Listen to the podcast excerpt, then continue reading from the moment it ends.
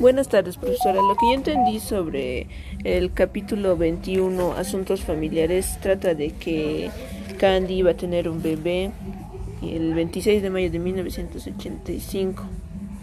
Y entonces le estaba molestando a Ben para que se despierte y Ben quería llevarle al hospital, pero no, no, no, no pudieron ir porque Candy ya estaba teniendo a su bebé, entonces tuvo a su bebé en la casa y después de que tuvo su bebé, Ben se puso a pensar en que tenía que dejar de trabajar menos horas para poder ver a sus hijos, entonces él quería trabajar en el Hospital Hopkins solo hasta las 7 de la noche o máximo hasta las 8. Y aunque sabía que iba a ser difícil eh, acomodarse a ese horario, él trató, trató y al final lo logró porque también tenía que acomodar las otras cosas que hacía en su vida para que un día pueda estar bien y también tranquilo.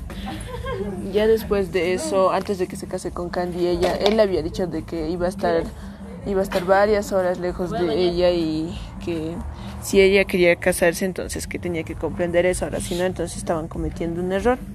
Y Candy le dijo que sí iba a hacer todo eso. Y cuando ya se casaron y todo eso, Candy se, se, sentía sola en la casa, entonces le dijo que iba a ir a caminar por ahí o salir a algún lugar para no estar, para no estar así eh, sola y aburrida.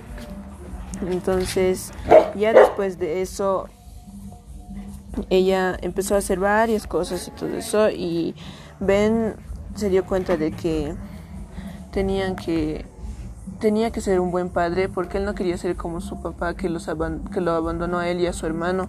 Él quería que sus hijos lo conozcan en persona y no solo por revistas o por la televisión.